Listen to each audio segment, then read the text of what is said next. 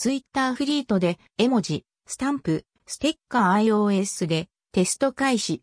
ツイッター新機能、アップデート最新ニュース2021年2月。インスタストーリーズなどを日常的に使用している人からすると、ツイッターフリートは機能的に物足りないと感じることも多そう。そんな人は、ちょっと嬉しいかも？な絵文字スタンプが登場。